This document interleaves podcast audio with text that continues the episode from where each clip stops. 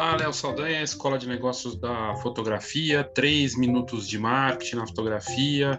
E eu decidi trazer aqui para vocês uma matéria que eu tive contato recentemente e achei que valia a pena mostrar aqui dentro da série. Uma matéria que saiu da Amateur Photographer do Reino Unido, uma revista de fotografia. Eu vou deixar o link da matéria aqui para vocês. E ela traz muito do marketing o seguinte: ponto. Ponto é um dos P's do marketing, né? Onde você está. E uh, a gente viu que na pandemia o P de ponto se tornou algo irrelevante. Você podia fazer uma sessão fotográfica remota usando o Zoom ou o FaceTime do, do, do iPhone, e a gente viu isso acontecer de fato. Uh, e no mundo digital, ter um ponto físico, que é um custo alto, você pode fotografar na casa do cliente e tudo mais. Mas o que mais me chamou a atenção nessa matéria são as vans, os carros adaptados que se tornaram estúdios. E aí você transforma o estúdio em algo ambulante e pode, levar isso para qualquer lugar. O que a matéria mostra, nos exemplos aqui de fotógrafos, que durante a pandemia não queriam correr risco de se contaminar e criaram esses estúdios vans espetaculares e todos, cada um com seu estilo, dependendo do tipo de trabalho que o fotógrafo faz. A matéria está em inglês, mas dá para ativar a tradução facilmente no teu browser, é só apertar o botãozinho direito do teu mouse e colocar para traduzir, você vai conseguir ler e ter algum entendimento da matéria caso você não leia inglês.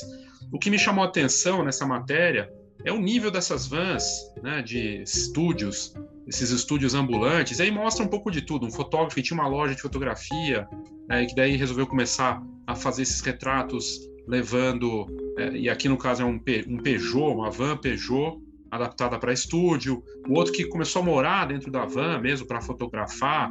Os exemplos são variados, os estilos também. Aqui uma outra van adaptada para fotografia. Uh, e até o resultado das fotografias, gente que curtia uh, fotografar natureza e achou que a van seria uma forma de conseguir ir até o local, né, e ter uma segurança e um conforto. Vários modelos de carros diferentes, como esse aqui, né, que é uma Mitsubishi, ele adaptou também para se tornar uma van para fotografar. Os exemplos são muitos e a versatilidade, a capacidade de você é, ter o seu é, o, seu trabalho com segurança e criar projetos que inclusive permitiam fazer retrato das pessoas à distância, mas indo até a casa delas, falando para elas ficarem uma distância segura e aí fazer o retrato, como esse caso daqui, e poder fazer os projetos e se manter uh, criativo e ao mesmo tempo trabalhando. Essa van aqui eu achei espetacular, né? Que é adaptada, uma Mercedes, um estúdio completo adaptado. A matéria traz todos os detalhes. Olha, olha o padrão dessa van, que é a Mercedes adaptada do Earl, que está na matéria. Vale a pena ler.